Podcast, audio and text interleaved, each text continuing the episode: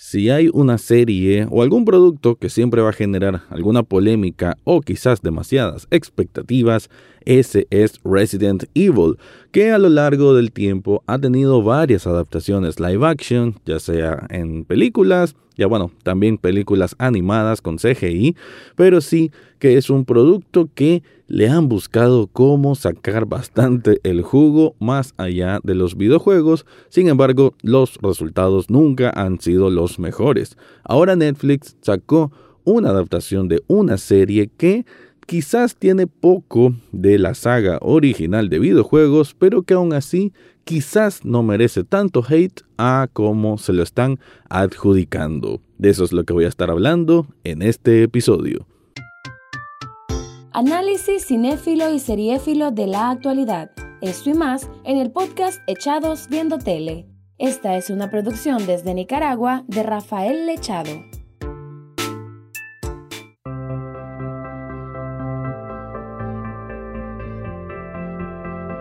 Bienvenidos o bienvenidas a un nuevo episodio de Echados Viendo Tele, el espacio para escuchar críticas, comentarios, opinión del mundo de las series y algunas veces de películas. Me quedo en este apartado para hablar de entonces esta serie, Resident Evil, que vaya que está complicada. Realmente eh, creo que hay que empezar diciendo de que entiendo por qué existe esta gran ola de críticas negativas, sobre todo del público, porque en algunos medios le han dado una calificación media, por así decir, no ha sido una calificación tan estrepitosamente mala o de, acabar o, de sepultar la serie, pero el público, la reacción de la audiencia sí ha sido bastante mala. Una recepción, digamos, de rebote total.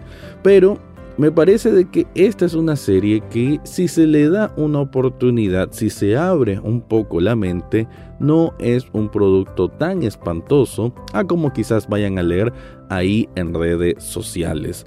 El punto es, y me parece que es la primera impresión que te deja esta serie, incluso sin haber visto nada, solamente con el tráiler, es, es, la utilización ¿no? del concepto Resident Evil para algo que en esencia no lo es. No, vamos a empezar por ese punto. Esta serie creo que le hubiese venido bien que se hubiera llamado de otra forma. Incluso yo le decía de broma. Creo que hubiese sido mejor si le hubiesen puesto Evil Resident, por lo menos no aquella analogía, obviamente la referencia, pero por lo menos separarte un poco del producto original que es la saga de videojuegos. Pero Aún así, es una serie que sí, obviamente tiene, bueno, puntos bajos que son de muy, muy pronunciados. Estamos hablando de, eh, bueno, un guion, ¿no? A veces unos diálogos bastante torpes, muy, muy simples, que caen en lo, en lo muy infantil, podemos decir, o no, un, un tratamiento del, del parlamento, de los parlamentos, que es muy simplista y que pues se siente, ¿no? De pronto también la serie tiene una estética, a pesar de que el CGI en algunos momentos es grandioso, hay que decir que sí, pero la serie, ¿no? Como estética de producción, como diseño de producción, a veces puede sentirse como una serie del Sci-Fi Channel, ¿no? Se siente como una serie de televisión por cable o televisión abierta de Estados Unidos, no se siente una serie de una plataforma de streaming, que podemos decir que ya a esta altura del 2022 ya hay como un nivel de calidad, ¿no? Que, exige, o que por lo menos la audiencia demanda al ver una serie en streaming. Y digamos que esta serie está como rayandito ahí un nivel un poquito más bajo. También a nivel de actuaciones a veces queda de ver, pero en otras pues cumple.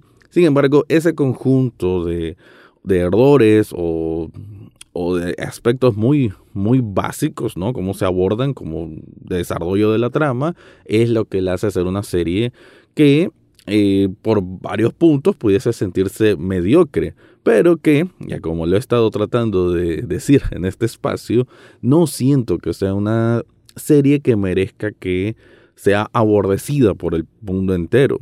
Tiene buenas sorpresas. Es algo que eh, valga la redundancia, pero no me lo esperaba, ¿no? Una serie que te va a dejar con varios cliffhangers de episodio a episodio, que es bastante dinámica, digamos, en su variación de contenido. No es como que se quedan mucho tiempo con algo, sino que van pasando literal, ¿no? Los capítulos o de un momento a otro bastante, sí, bastante rápido.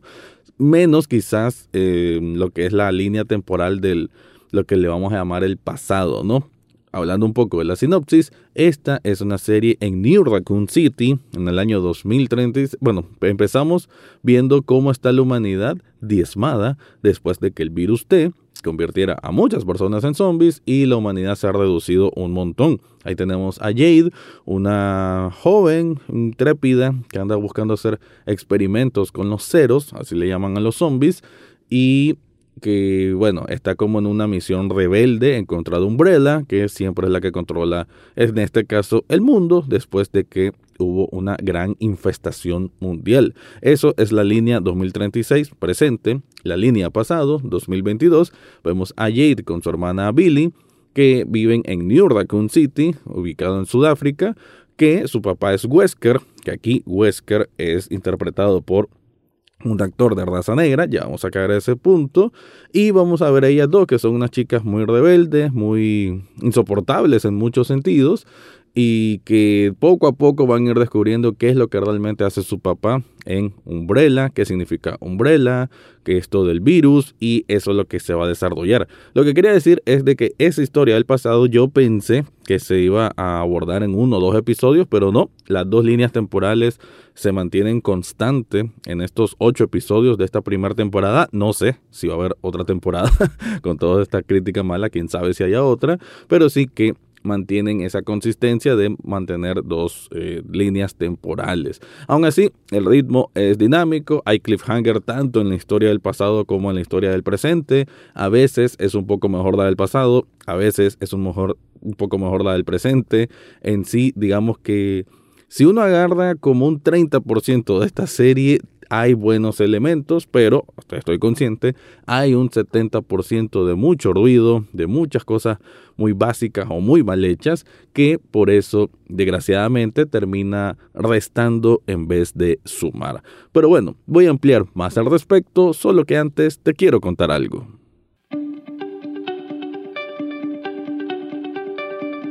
Si estás buscando un regalo para vos mismo o para alguien especial, yo te recomiendo Subli Shop Nicaragua. Esta tienda de sublimación te hace unas camisetas muy muy buenas con diseños originales, ya sea de que vos tengas una idea sobre algún nombre de una película, de una banda de rock o algo de la cultura pop, de la televisión, del anime o lo que sea, ahí te lo pueden plasmar.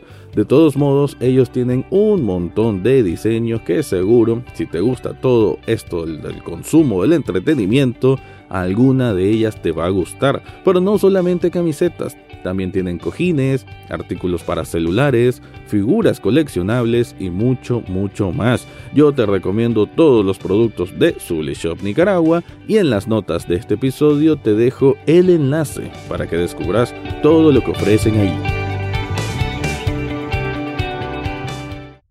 Hablando entonces más de aspectos que son los más polémicos, vamos a empezar con esto, ¿no? Albert Wesker ahora es un actor de raza negra y desde ahí se sintió mucho rechazo del público que dicen de que por qué no lo hacen igual a como ha sido en los videojuegos, que en este caso es un hombre, bueno, súper, súper rubio, ¿no? Súper, súper gringo, con aquellas grandes gafas negras. Y a como sabemos por la historia de los videojuegos, alguien que eventualmente va a agarrar poderes sobrenaturales, ¿no? Super fuerza y demás. Eso incluso lo vimos en las películas de Mila Jovovich. Y pero bueno, incluso en esas películas tampoco es que salga tanto Wesker, sí, pues uno de los principales villanos, pero igual para mí queda a deber.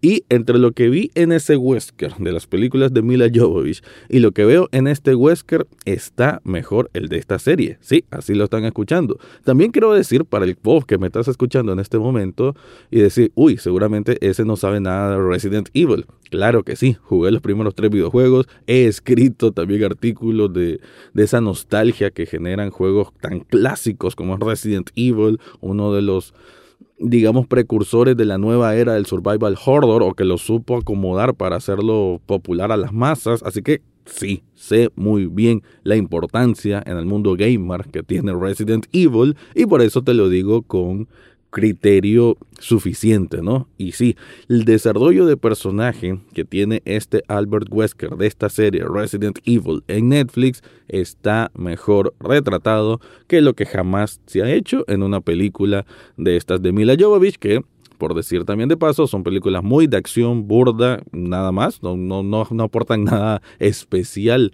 al, al universo Resident Evil, esta serie, por más que, y voy a insistir en este tema, por más que sí cometa, perdón, tonterías, torpezas, pero por lo menos por ahí te da un chispazo de ideas frescas que a veces son necesarias. Y tengo un punto importante. No toda adaptación tiene que ser fiel al producto original. O sea, de hecho, a veces no es bien visto ya desde un punto de vista más cinematográfico, más artístico, que se haga una adaptación que sea literal calcar lo que está en otro formato y llevarlo a ese formato nuevo. En este caso, hablando de un videojuego, hacia una serie de televisión. Además que jamás vas a poder imitar una experiencia con la otra. Una cosa es ser interactivo con un videojuego y otra cosa es llevarlo a la televisión apelando a otro tipo de público. ¿Y qué me refiero con otro tipo de público? Que esta serie Resident Evil está hecha para un público juvenil. No me parece una decisión acertada, la verdad, pero entiendo por qué muchas de las cosas que siento eh, torpes es porque está hecho directamente como una serie juvenil. Por eso, las dos protagonistas, que son Jade y Billy, cuando están en el año 2022, que tienen como 14, 15 años, van a tomar mucho, mucho protagonismo, mucho tiempo en pantalla, y entiendo que es como para relacionarse con un poco de esa edad. Claro, pues la serie también va a tener otros elementos para, no, no solamente pues para, para jovencitos, pero sí enfocado específicamente o especialmente a ese público meta. Entonces desde ahí se nota un, un downgrade, podemos decir, ¿no? Del, del, tipo de calidad que te puede ofrecer la serie porque está más pensada para ese tipo de audiencia. Pero volviendo a Albert Wesker, entonces el hecho que sea raza negra no es que, ah, me arruinaron el personaje, me arruinaron la vida. No, todo esto es ficción, así que una adaptación puede haberlo hecho un hombre azul, lo puede haber hecho un perro, no importa, mientras tenga un desarrollo de personaje coherente, pues va a funcionar. En este caso, eh, me parece que este Wesker, que sí, obviamente te genera ese impacto al verlo tan distinto, no es como que te pongan un Darth Vader de pronto vestido de blanco y, hablando francés, por decirte un ejemplo, entonces obviamente te va a generar un impacto, pero en lo que cuenta esta serie tiene sentido. Y creo yo que eso es lo que principalmente debe apelar una, una, producción de cualquier tipo, ¿no? Que lo que plantees dentro de ese universo pues tenga sentido. Y aquí Albert Wesker sí tiene más eh, contenido, pues tiene más, más razonamiento del por qué es así, por una serie de twists que, ah, como lo dije al comienzo, esta serie tiene varios twists, varias sorpresas, varias cosas que no esperas y me parece que cuando lo logran, pues pegan bien, ¿no? Son cosas muy puntuales y que funcionan. Así que, pues la serie Resident Evil obviamente no va a ser para todo tipo de público. Me parece que va a llegar mejor a los que no conocen la saga, porque, insisto, ¿no? A mí también, y, con esto estoy, no estoy diciendo que, uy, ¿qué le pasa a Rafael? Está defendiendo la serie. No es tanto eso. Yo conozco la saga Resident Evil, claro que la conozco, conozco las películas, pero me parece que este producto le quedó grande el nombre, obvio, eso sí, no te lo voy a negar, pero como lo que quiere contar no está tan mal. Eh, quizás estas referencias también, sutiles referencias a los videojuegos, a mí me gustaron, la verdad. Quizás a otros les continúe generando ofensa de por qué usan ese nombre si, si al final no tiene nada que ver. Es cierto.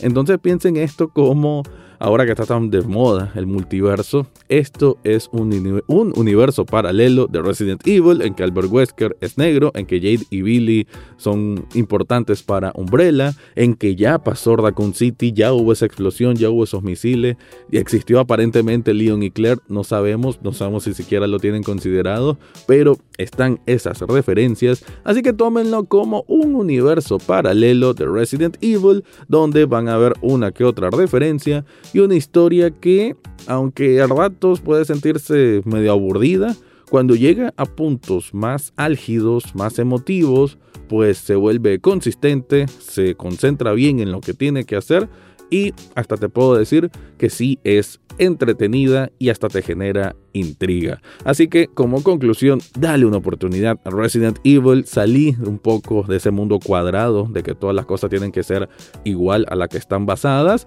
dale una oportunidad a esta nueva visión que de hecho creo que tuviese, creo que desde el título tuviesen que haber dicho algo así, ¿no? Como una nueva visión de Resident Evil. Creo que con eso la gente hubiese estado mejor aterrizada a lo que iba y quizás el impacto no hubiese sido tan negativo. Antes de irme, te recuerdo que esto también, Echados Viendo Tele me refiero, es un programa de televisión en Canal 8, los sábados y domingos a las 9 de la noche. Ahora sí me voy, ese fue mi review de Resident Evil. Eso fue todo por hoy en Echados Viendo Tele. No olvides suscribirte desde tu sitio favorito, ya sea Spotify, Apple Podcast, Google Podcast o hasta en YouTube. En las notas del podcast encontrarás el acceso a Facebook, Twitter e Instagram, además de cómo hacer una donación de un café virtual a este programa. Gracias por escuchar y serán hasta la próxima semana.